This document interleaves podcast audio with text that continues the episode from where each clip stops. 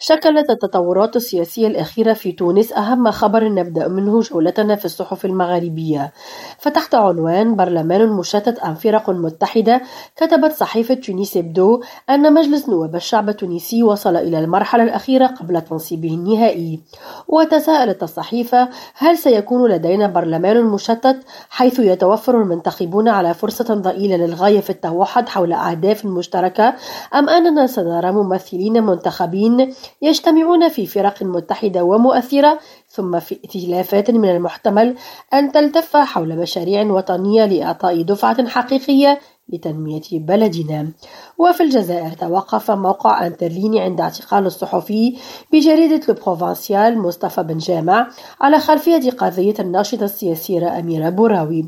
وأشار الموقع الإخباري نقلا عن اللجنة الوطنية للإفراج عن المعتقلين إلى أنه تم تمديد وضعه تحت الحراسة النظرية بمركز الدرك الجزائري في الحطاب بولاية عناب. بموريتانيا أشارت صحراء ميديا إلى أن أحزاب الأغلبية السياسية تستعد للانتخابات المقبلة وسجلت أن تنسيقية أحزاب الأغلبية السياسية الداعمة للرئيس الموريتاني محمد الشيخ الغزواني عقدت اجتماعا في إطار اجتماعاتها الدورية للنظر في الوضع السياسي في البلاد في أفق الانتخابات التشريعية والإقليمية والبلدية المقبلة. نرجس بتيرة ريم راديو تونس.